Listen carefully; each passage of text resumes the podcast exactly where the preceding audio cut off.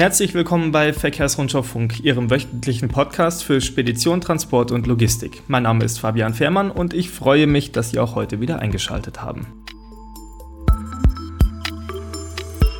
So, als allererstes eine gute Nachricht. Ähm, wir müssen uns heute selber beglückwünschen. Der 21.04.22 ist nämlich der Tag der Logistik. Zum 15. Mal findet der in diesem Jahr statt. Ähm, wenn Sie mal im Internet ein bisschen rumschauen, auch bei der Verkehrsrundschau natürlich, da werden Sie die ein oder andere Sache sehen. Da gibt es immer so ja, Aktionen dafür, da macht man ein bisschen auf die Logistik und natürlich auch auf ihre aktuellen Probleme und Sorgen etc.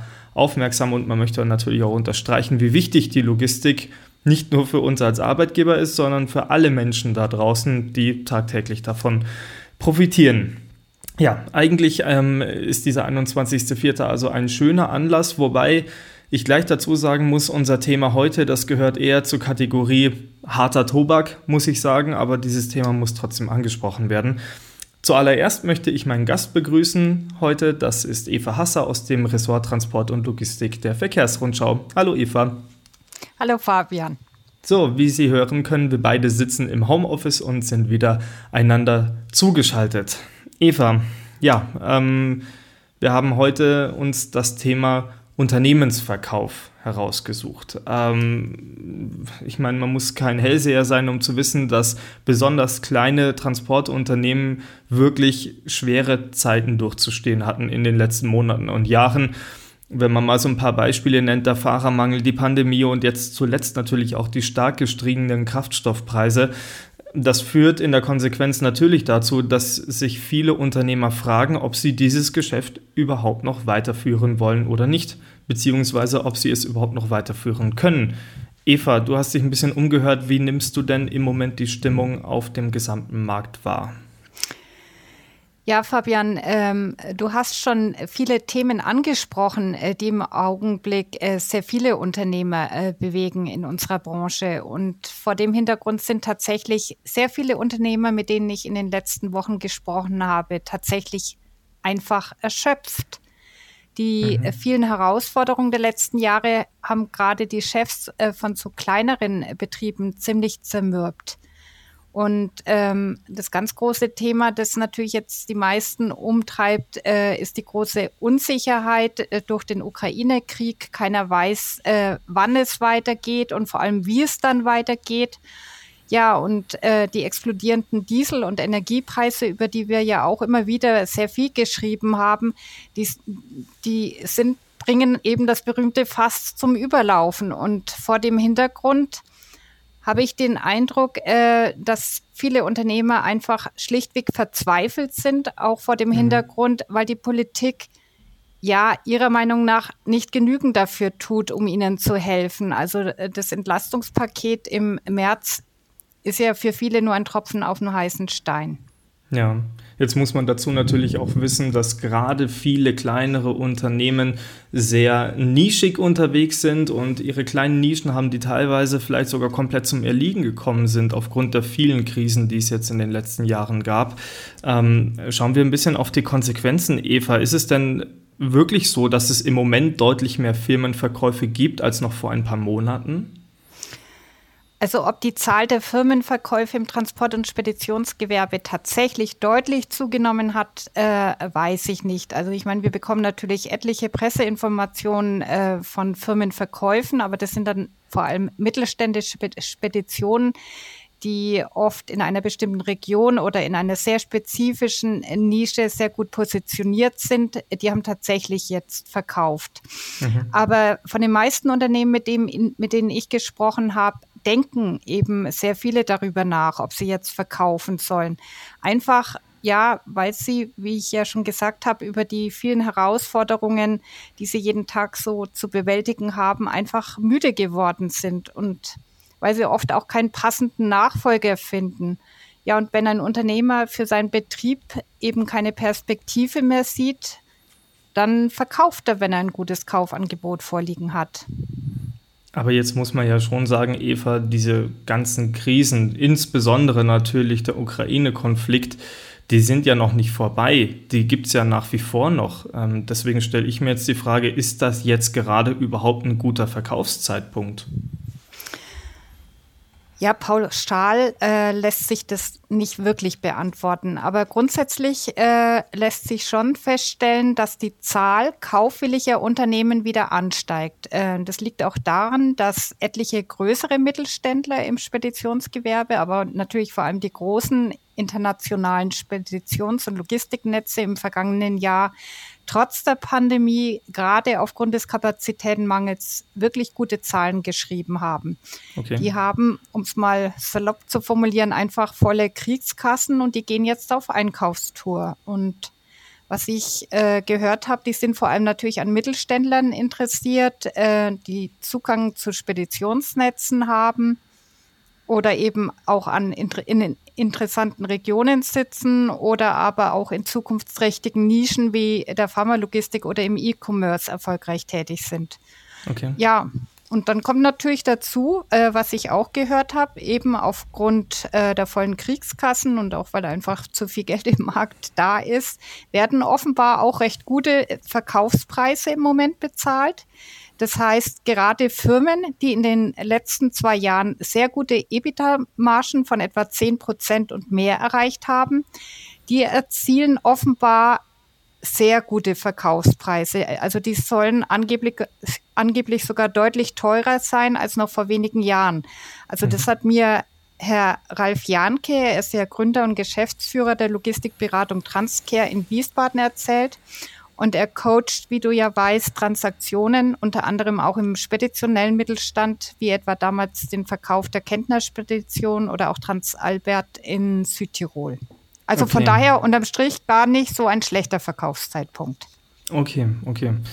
Jetzt hast du vorhin schon ein bisschen angerissen, Eva. Es sind ähm, vorwiegend sehr nischige und auch kleine Unternehmen, die sich gerade im Moment zum Verkauf anbieten. Steigen wir da noch mal ein bisschen tiefer rein. Welche Unternehmen sind denn das da genau, die jetzt im Moment sagen, uns reicht es oder wir sind jetzt müde, wir lassen uns verkaufen? Kann man da eine Tendenz erkennen, um welche Unternehmen es sich da handelt? Ja, aber ähm, ja, das handelt sich um ganz unterschiedliche Gründe, äh, warum überhaupt ein Unternehmer sein Unternehmen verkaufen will. Also von daher äh, gibt es da ganz unterschiedliche, äh, eine ganz unterschiedliche Art von Unternehmen, die im Augenblick äh, zum Verkauf stehen. Also in vielen Fällen ist es eben tatsächlich der Fall, dass äh, die Unternehmen keine Perspektive für ihr Unternehmen mehr sehen. Die Inhaber solcher Unternehmen müssen sich aber natürlich auch bewusst sein, äh, gerade der Verkauf von kleineren Transportbetrieben ist äh, ja immer die sind immer relativ schwierig zu verkaufen. Und zwar, weil die einfach nicht wirklich über Firmenwerte verfügen. Die haben oft keine bestehenden Kundenverträge. Die Belegschaft ist oft überaltert mit der bitteren Folge. Diese Betriebe finden dann auch in der Regel keinen Käufer. Die, die machen dann einfach ihren Betrieb zu. Ja, und die Mitarbeiter oder auch die Kunden werden dann von anderen Firmen übernommen, ohne dass eben dann der Verkäufer tatsächlich Geld für sein Unternehmen bekommt. Mhm. Du hast zu diesem Thema, das kann man ja schon mal vorausschicken, einen umfangreichen Artikel auch für die Verkehrsrundschau geschrieben, den ich natürlich gelesen habe, Eva. Und in diesem Artikel wird auch von einer überhasteten Verkaufsentscheidung abgeraten. Warum sollte ich nicht verkaufen, wenn ich ein gutes oder in meinen Augen gutes Angebot auf dem Tisch liegen habe? Ja, so läuft es ja in der Regel nicht, also gerade nicht bei kleineren Betrieben. Ähm, von daher gerade ein kleineres Unternehmen, das einen guten Verkaufspreis erzielen will, sollte sich frühzeitig, also wirklich frühzeitig Gedanken darüber machen, ob es sein Unternehmen verkaufen will, wann es verkaufen will und ähm, ja, wen es potenziell auch als Käuferunternehmen äh, ansprechen möchte. Also mir haben verschiedene Unternehmensberater gesagt, also die Vorbereitung ist das Allerwichtigste.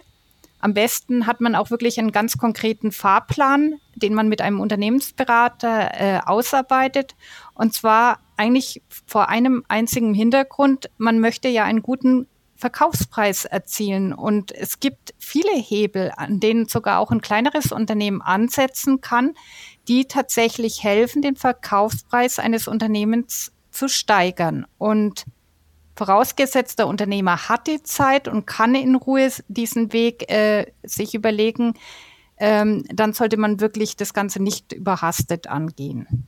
Mhm. Was wirkt sich denn da erfahrungsgemäß positiv auf den Verkaufspreis aus? Gut, das sind auch ganz, ganz, ganz viele äh, Faktoren. Aber ein ganz wichtiger Faktor bei der Unternehmensbewertung ist natürlich immer die Ertragskraft des jeweiligen Betriebs. Und äh, diese Ertragskraft muss der Inhaber mit betriebswirtschaftlichen Kennzahlen wie EBIT, also das ist das Ergebnis vor Zinsen und Steuern, EBITDA, das ist das Ergebnis vor Zinsen, Steuern und Abschreibung und äh, Cashflow hinterlegen, aber auch entsprechend dokumentieren können. Und zwar sowohl vom letzten Jahr, ja im Idealfall ähm, ja für die letzten drei bis fünf Jahre. Und idealerweise sollte auch nach perspektivisch nach vorne diese Kennzahlen entwickeln, um auf die Art und Weise auch dem potenzieller, potenziellen Käufer aufzuzeigen, welche Perspektive sein Unternehmen mittelfristig haben könnte. Mhm. Ein Verkaufsargument ist, glaube ich, auch die, äh, wie sagt man, die richtige Betriebsgröße. Ne? Ja, es gibt tatsächlich bestimmte Betriebsgrößen, äh, die begehrter sind. Ich habe dir ja schon äh, vorhin erzählt, dass ganz kleine Betriebe sich natürlich schwer tun, weil die nicht wirklich über Firmenwirte verfügen. Also äh, sagen wir mal so, eine Firma mit über 20 Millionen Euro Jahresumsatz lässt sich natürlich leichter verkaufen als Betriebe mit vielleicht 6 Millionen Euro Jahresumsatz. Und äh, was natürlich auch sich positiv auswirkt äh, auf den Verkaufspreis, äh, das ist natürlich eine breite und auch eine gute Kundeninfrastruktur, am besten vertraglich abgesichert. Und äh, wie wir ja auch schon mehrmals angesprochen haben, dieses Spezial-Know-how in einer spezifischen Nische, die möglichst dann eben auch zukunftsrichtig ist. Und alles das sind zum Beispiel Faktoren, die sich positiv oder aber auch negativ auf den Verkaufspreis auswirken können. Mhm, absolut. Aber gerade äh, Inhaber von, von kleinen Unternehmen, die sich jetzt vielleicht nicht in, in den ganz großen Sphären da sehen, die möglicherweise sich auch schwer tun würden, ihr Unternehmen zu verkaufen, für die ist das, glaube ich, schon ein, ein wichtiger Hinweis, dass man sich rechtzeitig hinsetzt und sich Gedanken darüber macht, ähm, wie so ein Fahrplan aussehen könnte und in welchen, ja, in welchen Dienstleistungen man selber ganz besonders gut ist und sich vielleicht auch von seinen Mitbewerbern abhebt. Ähm, jetzt habe ich damit ein bisschen deine nächste Frage schon beantwortet, Eva. Was raten wir denn einem Inhaber, der gerade mit dem Gedanken spielt, sein Unternehmen zu veräußern? Ja, also wie gesagt, frühzeitig äh, sich mit dem Thema auseinandersetzen, ähm, sagt sich natürlich leichter, als es getan ist, weil jeder Unternehmer hat aber einem gewissen Zeitpunkt sein Unternehmen gegründet und es dann äh, vielleicht auch groß gemacht. Das ist ein gutes Stück eben das Lebenswerk von vielen Menschen und äh, von seinem Lebenswerk trennt man sich halt einfach nicht so gern. Also es fällt halt mhm. halt zumindest vielen Unternehmern schon auch schwer. Und äh, ein großes Problem ist natürlich, dass viele Mittelständler ihr Unternehmen oft zu sehr um ihre eigene Person herum organisieren. Sprich, äh, die gesamte Entscheidungsmacht, die liegt in einer Hand, und zwar in der Hand des Inhabers. Es gibt dann oft keine zweite Führungsriege, geschweige denn eben einen potenziellen Nachfolger. Und wenn dann eben ein Käuferunternehmen dieses Unternehmen kaufen will, ja, wer übernimmt dann die Verantwortung später? Es, es gibt keinen Inhaber mehr, es gibt keine zweite mhm. Führungsriege und alles das drückt äh, natürlich den Verkaufspreis. Ähm, das macht das Unternehmen einfach unattraktiv. Also mein wichtigster Rat wäre tatsächlich, wenn ein Unternehmer sein Unternehmen verkaufen will, sollte er frühzeitig äh, mit Experten zu dem Thema sprechen. Und zwar am besten äh, mit Rechtsanwälten und Steuerberatern, äh, die sich eben auf das Thema Verkäufe oder Käufe spezialisiert haben. Das kostet Geld, das ist richtig. Aber ich glaube, ähm, das holt man dann letztlich unterm Strich auch wieder rein, weil man vermeidet dann doch sehr viele teure Fehler. Mhm.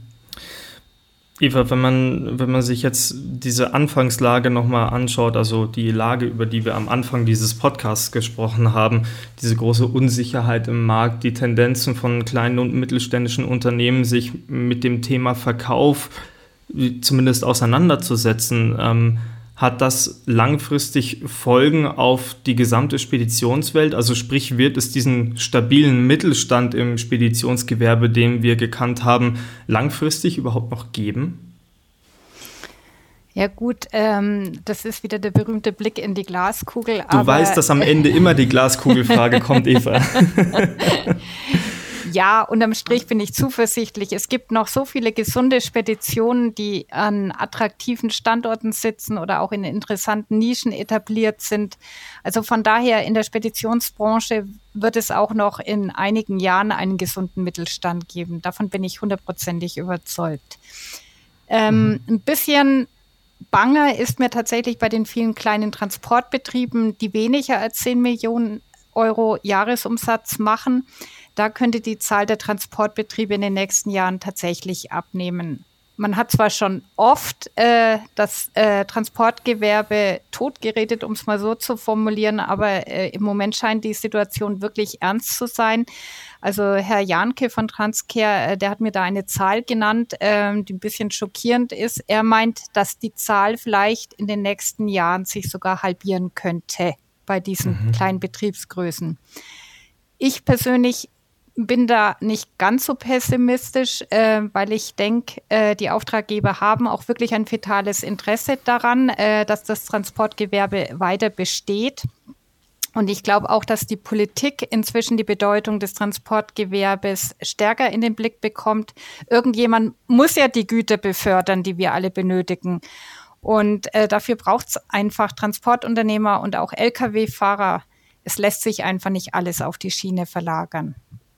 Das ist doch ein gutes Schlusswort, Eva. Ähm, ich danke dir wie immer ganz herzlich für deine Ausführungen. Eine Sache musst du uns jetzt noch verraten, wie schon angesprochen, du hast einen umfangreichen Artikel ähm, zu diesem Thema geschrieben, ähm, in dem auch ein, einige Passagen mit äh, Herrn Janke von Transcare drin vorkommen. Wann, in welcher Ausgabe erscheint dieser Artikel? Ja, am 21.04. Äh, als E-Paper und als in der Printausgabe am 22. Das ist ja quasi heute oder morgen. Also da können Sie genau. sich aussuchen, ob Sie jetzt heute schon bei äh, Verkehrsrundschau Plus reinschauen und da das E-Paper lesen oder morgen in den Briefkasten gucken, dann ist die Verkehrsrundschau wie immer schon bei Ihnen. Eva, vielen Dank ähm, für deine Ausführungen zu diesem Thema.